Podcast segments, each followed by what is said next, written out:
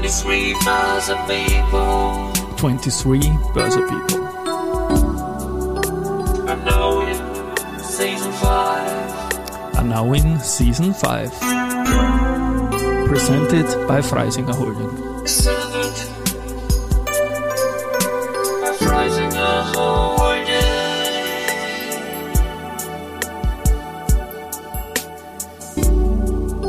Ja, herzlich willkommen wieder zur Serie 23 Börse People. Und diese Season 5 der Werdegang und Personality Folgen ist presented by Freisinger Holding. Mein Name ist Christian Drastil, ich bin der Host dieses Podcasts und mein 19. Gast in Season 5 ist Henriette Lieninger, Director of Issuers bei der Wiener Börse. Liebe Henriette, Servus und herzlich willkommen bei mir im Studio. Hallo Christian, danke für die Einladung. Ich freue mich, dass du da bist und Issues habe ich rausgebracht. Das ist nichts zu, hat nichts zu tun mit Ischias oder so, aber Nerven braucht man in Nerven jedem Job. Nerven brauchen wir immer. Wir kennen uns ja schon ewig.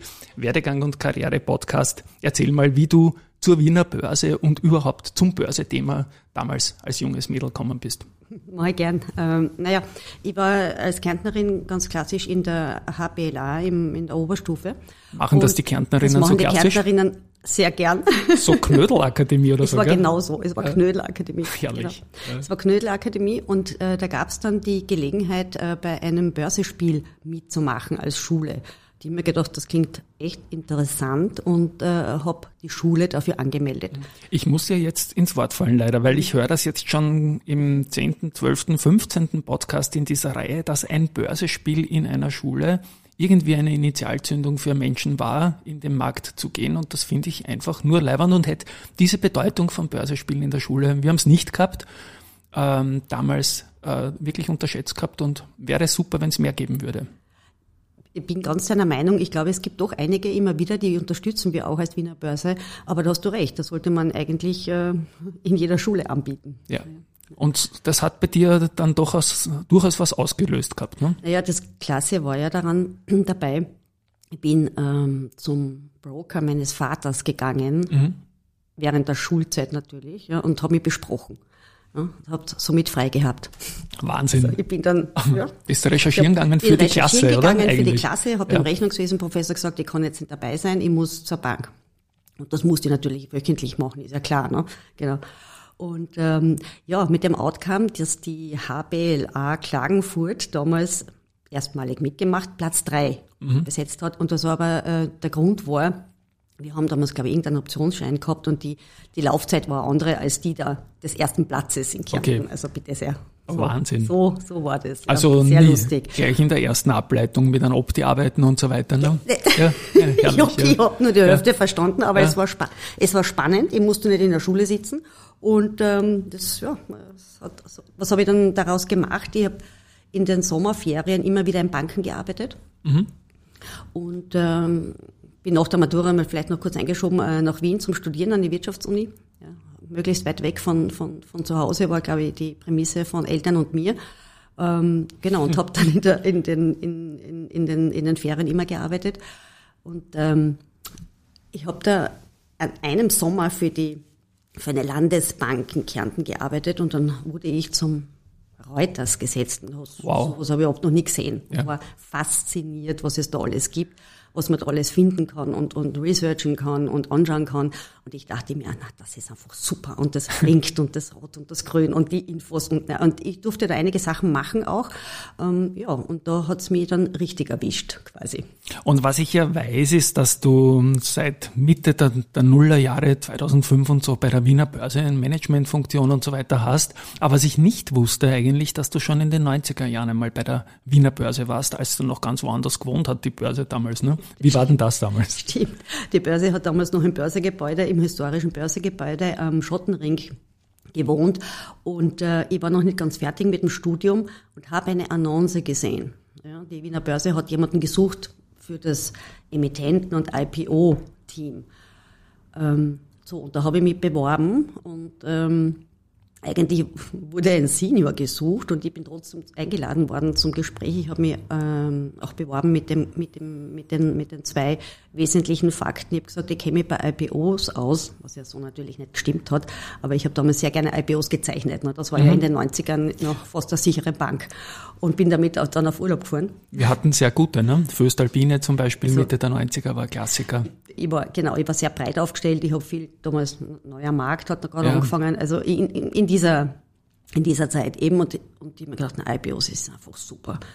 Und da gibt es sogar einen Job dazu. Ähm, genau, und dann es war noch eine außengerichtete, äh, außengerichtete Position, das heißt, es ging um Akquisition und dann habe ich gesagt, akquirieren kann ich auch, weil ich habe immer Darsteller akquiriert mhm. für Werbespots eigentlich. Okay. Für mich war das eine logische, äh, eine logische Voraussetzung. Ja. Und siehe da, sie haben mich dann aber auch genommen, natürlich in, in einer äh, Junior-Junior-Position. Aber ich war sehr glücklich darüber, dass ich da ähm, erste Börseluft schnuppern durfte. Das war ja eine Zeit, Ende der 90er Jahre, wo die Wiener Börse um die eigenen IPOs, die eigentlich für Österreich als österreichische Unternehmen ja grundsätzlich vorgesehen wären, vielleicht sehr stark kämpfen musste, weil damals eben der neue Markt, du hast ihn genannt, und auch die ISTEC, äh, später Nasdaq Europe in Brüssel ja Megakonkurrenten waren und in den Jahren 96 äh, am Anfang mal die SZ in die Schweiz, dann mhm.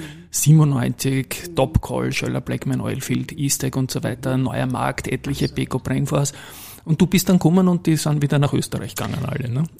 dann, nicht ganz. Aber fast. Nicht ganz. Es sind äh, sehr viele wieder zurückgekommen, muss man ganz ehrlich sagen, ein bisschen später. Es war dann in den ja. 2003, 4, 5. Genau, AT und SSBO und, so. SSBO. Genau. Genau, also das war, war ja, so war das. Also so sie, haben das. Dann, sie, haben, sie haben dann wieder einen Weg zurückgefunden, hat natürlich auch Gründe.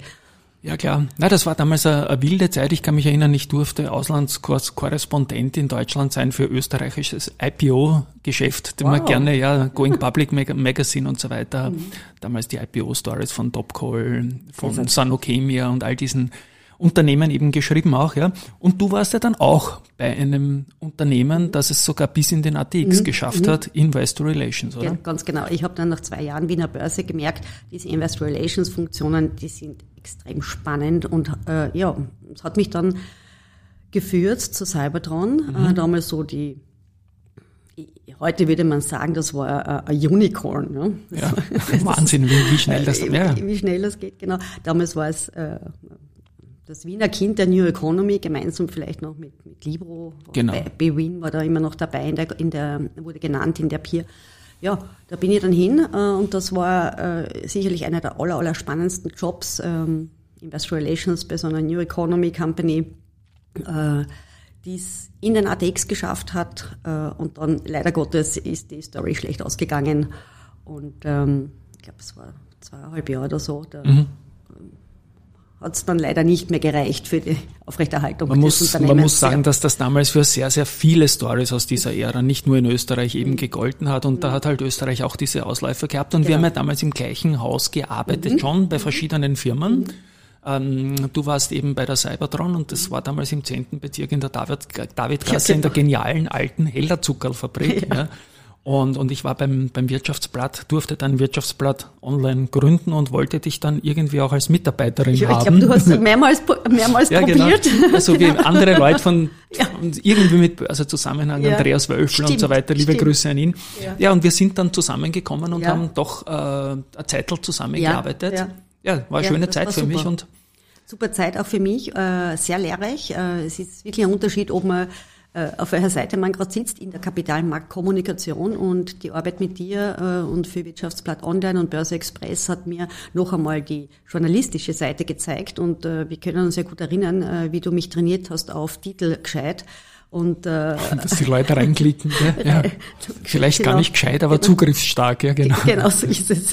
Ja. Genau so ist es. Ähm, ja, und, und das war auch eine wunderbare ähm, Erfahrung für mich journalistisch, journalistisch tätig zu sein und äh, bringt mir auch heute noch einiges. Ja. Man geht halt Texte anders an. So es, ja. Man muss ja sagen, dass nach diesem ganzen IPO-Boom neuer Markt und so weiter und New Economy generell, ja, wo ja Wien und der DAX unglaublich alt ausgeschaut haben vom, vom Sample der börsennotierten Unternehmen. Dann ja diese Phase, wo wir zusammengearbeitet hat, waren ja auch, wo unsere Geschäftsmodelle in Österreich, Brick and Mortar, zyklische Industrie und so weiter wieder mächtig gekommen sind auch. Ne? Absolut, ja. Da gab es einige große Dinge, ja. Mhm. Und dann zurück zur Wiener Börse. Ja, genau, und dann zurück zur Wiener Börse. Ähm, da wurde eine Position besetzt, die, äh, die, die wunderbar war, dachte ich mir. Und das äh, war mit dem sperrigen Titel Marktdatenbusiness und äh, Issuers, IPO-Business. Was man da gemacht hat, äh, war die außengerichtete Tätigkeiten zusammenzufassen in einer mhm. Position. Ja, und was, was heißt das? Ja. Marktdatenbusiness in einer Börse ist ähm, ein sehr wichtiger Teil, der zweitgrößte Umsatz, äh, Einnahmebringer, so bei den meisten Börsen sehr groß. Und äh, da verkauft man die Daten, die das Handelssystem produziert, in einer eigenen Datenleitung und äh, verkauft und vermarktet es äh, an die Finanzindustrie, und zwar die mhm. globale. Also das ist ein internationales Business und man kennt alles, man kennt, alle kennen Bloomberg oder, oder Refinitiv Reuters. Das sind so die, die ganz großen Player und davon gibt's viele. Also die Wiener Börse hat derzeit 270 Kunden, das ist relativ viel ja. in, der, in der Industrie. Und du bist in der Zeit gekommen, wo ja Wien mit zu den weltbesten Börsen gehört hat, Mitte der Nullerjahre damals. War nicht so schwer, das Ganze dann auch zu vermarkten und die Nachfrage wird ja groß gewesen sein, nehme ich an, oder? Auch weltweit das österreichische Equity-Angebot da mit reinzunehmen.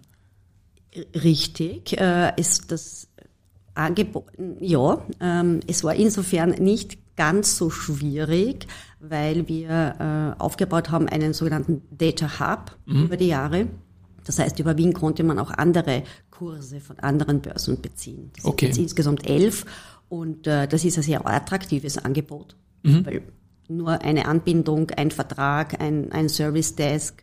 Das heißt, wenn du kroatische äh, Daten sehen möchtest oder bestellen, sagen wir möchtest, dann gehst du zur Wiener Börse und kriegst es auch. Nur als Beispiel. Geht bis nach Kasachstan. Also wir sind und Albanien. Also wir sind da sehr breit.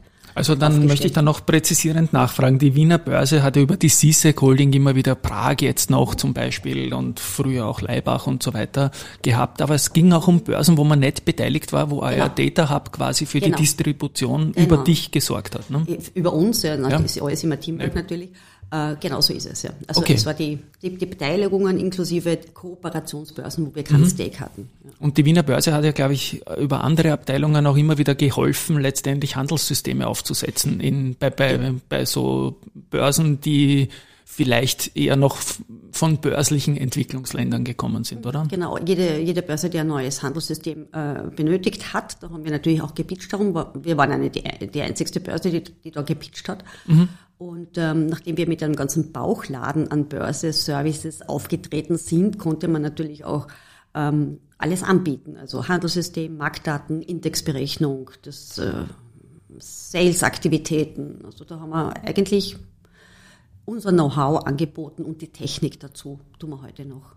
Spannend, spannend. Und der, der zweite Bereich, der dabei war, war Issuers. Also nicht Issuers, sondern Is, is Suers. Genau. Jetzt erzähl mal, Issuers, wie breit ist das englische Wort Issuers an der Wiener Börse da gefächert? Aktien, Anleihen, was, was ist ja, da alles dabei? Ja, der äh, Issuers ist also die Emission eigentlich, Issuing Shares oder, oder, oder andere. Issuers sind Issuers eigentlich die Emittentinnen und Emittenten. Ne? Emittenten, genau. Ja. In meinem Fall fallen die Aktienemittenten rein ja. und die Heranziehung äh, von neuen, also neu, neue Unternehmen an die Börse bringen, wenn man mhm. das so also ausdrücken will. Das fällt äh, da auch hinein, genau. Okay. Jetzt waren ja in den Nullerjahren, wir haben es angesprochen, die großen Cases, ein bisschen dieses Heimholen von Unternehmen, die früher woanders waren, heute starke ATX-Unternehmen sind wie die SB oder die AT&S. Und dann natürlich gab es in den Nullerjahren auch zwei mächtige gelbe IPOs, sage ich jetzt mal, die Raiffeisenbank international damals ähm, und der Raiffeisen international und die Post. Vielleicht auch dann noch Memories zu den beiden bitte. Du fragst mir Sachen. Ich frag dich. Äh, ja, aber ich 2005, glaube 2005, ich. Post genau. 2006, genau. Genau, 2005, Post 2006. Naja, es war, meine Memories kann ich da sagen. Es war, ich bin ja 2005 gestartet in der Position und das war natürlich boom. Ja, da ja. war ein Börsegang nach der anderen. Ja. Und dann 2005, 2006, 2007. Die Strabag, ne? Die Strabag. Ja. Also es ist wirklich dahin gegangen. Kapsch ist gekommen, genau so ist es. Ähm, und ich bin ATEC, kann ich mich auch noch erinnern, das war Ja, genau. richtig, also das war wirklich eines nach, nach dem anderen und meine Erinnerungen waren ähm, neu in einem Job, äh, Arbeit, Arbeit, Arbeit und Ja. das war natürlich extrem aufregend und ähm, ja, das waren meine Erinnerungen. Ich habe einfach gefunden, da sind auch äh, Aktien, die Privatanleger angesprochen haben. Es ist immer, immer Klasse für einen Markt. Also das, das belebt natürlich auch die, die, die Börse im, im, im, im Heimatland. Ich betone das jetzt deswegen, weil wir ja ähm, von unserer Investorenschaft eigentlich eine zutiefst internationale Börse sind. Ja. Wir haben ja, wir sind eine, Institut, eine sogenannte Insti-Börse, wenn du so haben willst. Und, ähm, und da ist natürlich die Freude umso größer, wenn, wenn äh, groß genug äh, IPOs stattfinden, die auch die Privatanleger adressieren. Ja, was auf jeden Fall für die Raiffeisen, die Post und auch die Strabag Genau so gegolten hat. Das Genau waren so ganz großartige. Weil du sagst Insti-Börse, ich habe mir jetzt in den vergangenen Tagen immer wieder angeschaut, dass fast der gesamte Umsatz am Nachmittag ist mittlerweile. Also spricht auch für hohe US-Beteiligung natürlich Genau so am es. Handel. Genau ja. so ist es. Also 25 Prozent ungefähr ist äh, die US-Institutionellen sind die größte Ja. Gruppe. Und deswegen haben wir auch so eine Schlusskursdominanz letztendlich mit der, mit der großen Liquidität auch drinnen, was, was ja auch eine gute Sache ist. Gut, wir haben jetzt eigentlich fast nur über gute Zeiten gesprochen, äh, wo man beide nichts dafür können, ist für Lehman. Das hat uns dann doch ziemlich brutal gehittet in der Welt, die wir kannten, oder? Vielleicht auch da ein paar Memories dazu. Was dein Geschäft betrifft in der Wiener Börse. Ja, ich, also ich erinnere, ich erinnere mich ja ungern an schlechte Zeiten, weil es nichts bringt, außer die Parole, man wird auch das durchhalten und das äh, überstehen in irgendeiner Art und Weise.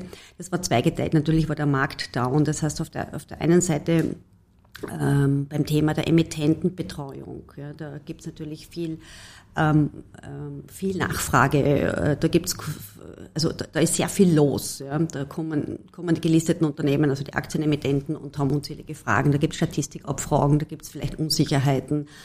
Ähm, wir hatten ja dann, jetzt weiß ich gar nicht mehr, wann der wann der Handelsstopp war, war das auch bei Lehman? Du weißt das Bei- sicher, bei Lehman hat mal- der Martin hat's mal einen. Handelsstopp Genau, war gegeben, Der ja, genau. Handelsstopp, Ja, genau. genau. Also da gibt's natürlich in der Kommunikation zu den Unternehmen äh, ähm, außer, Außergewöhnliches äh, zu tun, sage ich jetzt Ja. mal. Ähm, ja, also das dazu, zu den schlechten Dingen. Vielleicht noch kurz zum Marktdatenthema übergreifend. Ähm, das ist ja so, geht der Markt rauf oder geht er runter? Also ist Krise oder, oder ist keine Krise? Also wenn es besonders gut ist, die Daten werden ja trotzdem und umso mehr benötigt. Definitiv, also das ist ja. ja, zweischneidig, genau. Aber ja, es war, ich, ich denke, die Stimmung war einfach äh, furchtbar schlecht und keiner hat gewusst, wie sich das ähm, entwickeln wird. Und ich denke, das ist einfach für alle belastend, wenn man in so einer, in so einem Negativsentiment äh, Ja. sich bewegt. Ja. Die Wiener Börse hat sich ja dann in den Zehnerjahren wieder gut erholt, so wie auch viele Weltbörsen. Ähm, Im Geschäft mit den Issuers gab es damals eine indirekte Konkurrenz, sage ich mal, weil die Zinsen einfach immer mehr gegen Null gegangen sind und sich Unternehmen auch sehr günstig über Fremdkapital Kapital holen konnten und das Eigenkapital einfach nicht so leibend war, wenn es dann Kredit fast geschenkt kriegst, sage ich mal, als Emittent als Schuldnerin und Schuldner. Wie hast du diese Phase da der Zehnerjahre erlebt mit diesem Shift plötzlich, dass keine Zinsen mehr gibt und sich auch der IPO-Markt weltweit, nicht nur in Österreich, natürlich weltweit verändert hat, ja? Ja, das ist, äh, es ist wirklich interessant zu beobachten, wie, wie äh, was für eine wichtige Rolle eigentlich die Zinsentwicklung äh, Ja. spielt. Und zwar meines Erachtens am stärksten auf der Private, auf der, auf der Privatgeldseite, am Private Equity. Ja. Und je leichter die sich leveragen natürlich, desto eher äh, werden Unternehmen, wenn sie Eigenkapital benötigen, äh, und wenn es für die Bilanz eben, äh, wenn du nicht nur, wenn du nicht nur auf der, auf der, auf der Fremdkapitalseite dich finanzieren kannst, ähm, wenn sie ähm, Eigenkapital benötigen, dann haben natürlich die Private Equities das Golden, Golden Age gehabt, wenn man so Ja. haben will. Das war für uns natürlich, äh, wenn du so, so sagst, der Kon- ein, ein guter Mitbewerb. Und das haben wir schon gesehen, das ändert sich jetzt auch wieder. Das ist sicherlich ein Punkt. Ähm, der zweite Punkt ist, Unternehmen gehen an die Börse, ja, weil sie sich finanzieren müssen oder wollen. Ähm, es hat aber noch zwei wesentliche Vorteile, nämlich die Sichtbarkeit des Unternehmens zu erhöhen, ganz grundsätzlich. Äh, und natürlich auch durch die Form der AG und durch die Regularien kriegst du eine ganz neue äh, Herausforderung der Governance in, in die Company und das äh, sorgt für Flex, für, für, für, für Fitness. Definitiv. Also ich bin ein großer Freund von der Visibilität, vor allem die ein Börsegang mit sich bringt. Und das sagt auch jedes Unternehmen, das gelistet ist, dass ihnen das einen Schub im Kerngeschäft gebracht hat. Auch natürlich nervt es ein bisschen, was man alles machen muss als gelistetes Unternehmen mit, mit ein bisschen Goldplating im Regulativ. Da kannst du nichts dafür. Aber ihr habt ja dann auch äh, Ende der, der, der 10er Jahre mit dem Direct Market und dem Direct Market Plus, jetzt ein bisschen mehr als vier Jahre her, was Neues getan. Auch da ein paar Worte dazu, was da die Gründungsgenese war. Mhm. Die Gründungsgenese war folgende. Wir durften kein, ich fange anders an. Äh, jede Börse hat ein sogenanntes MTF, du hast es mit Martin, glaube ich, schon besprochen, ja. ähm, also die, die, ein Segment, das vorwiegend die Börse designen darf äh, im Angebot. Das sind meistens so kleinere Märkte für Unternehmen, die noch sehr jung sind oder kleiner sind und, und keine großen IPOs in dem Sinn äh, äh, racen wollen. So, ähm, wir haben den damaligen dritten Markt gehabt an der Wiener Börse ewig.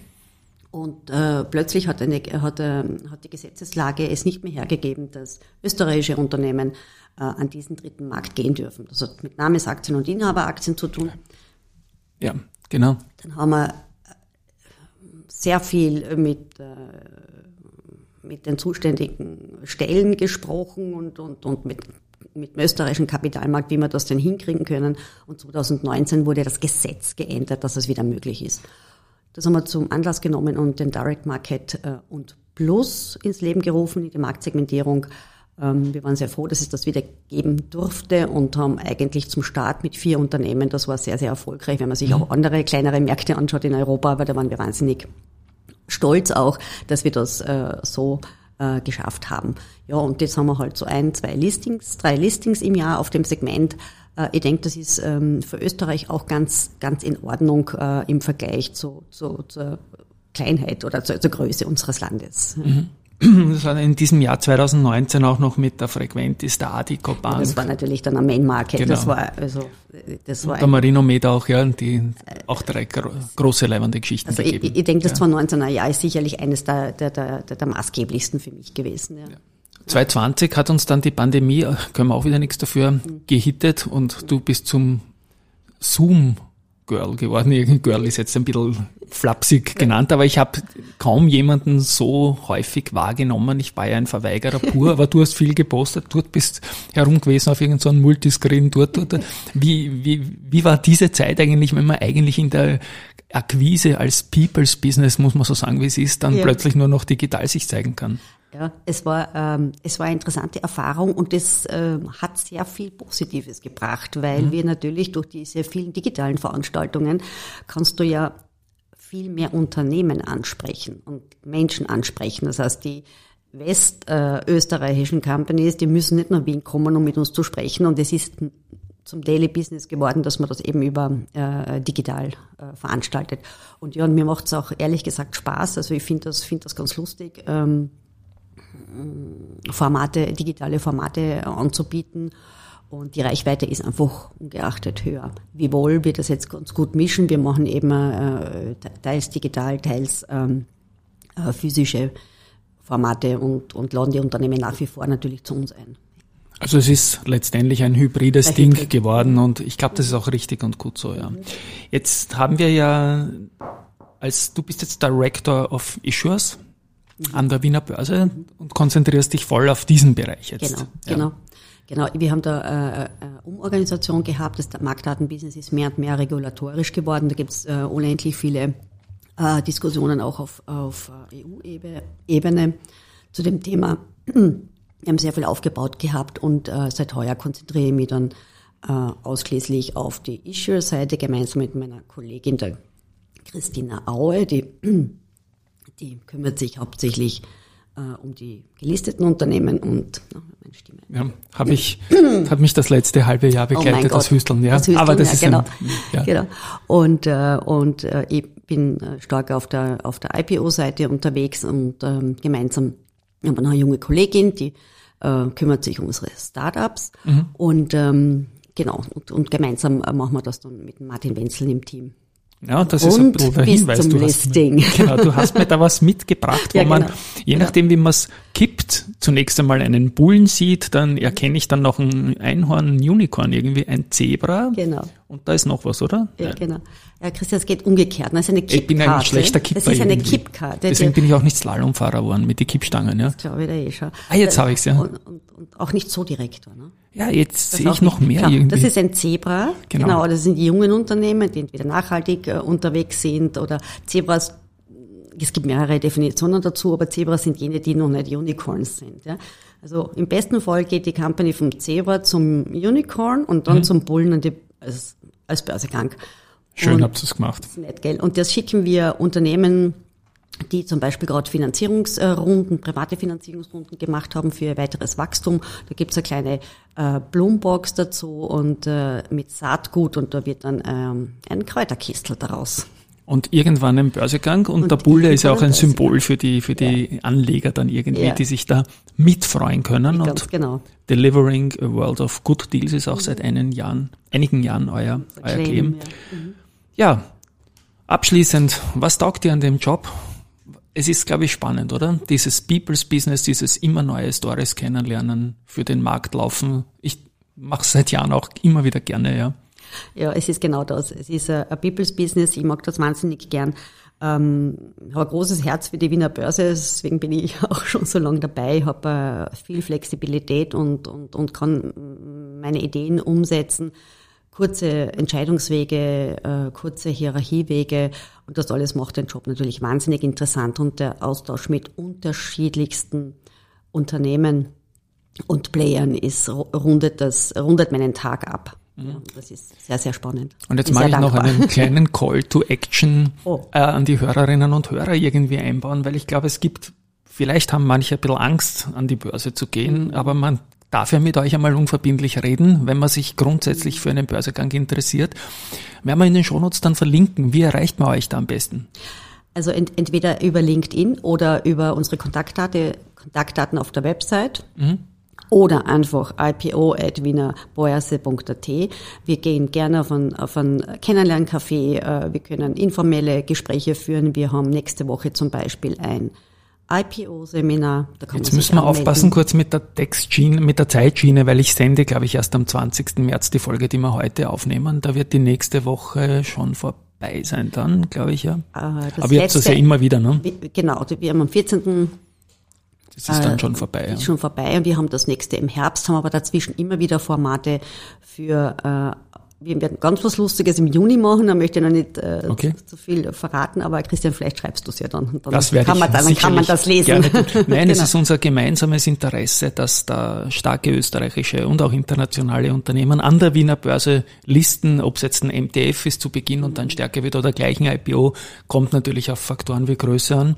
Ja, liebe Etta sage ich jetzt Ja, noch, das, das genau. ist ein, habe ich im Podcast noch nicht erwähnt, so, so Genau. nennt man dich im Markt, Henriette, ja. Und ich sage mal, wunderbaren Dank, dass du da warst. Wie gesagt, habt keine Angst, ihr Unternehmen da draußen. Das sind alles leibende Leute noch. Und jetzt das noch war, dass das Mikrofon noch nicht weglegen sollst, weil ich sage jetzt mal Tschüss an die Hörerinnen und Hörer und bitte auch dich noch. Ich sag herzlichen Dank, Christian, für das nette Gespräch und ja, Tschüss und Tschüss. Baba. 和我。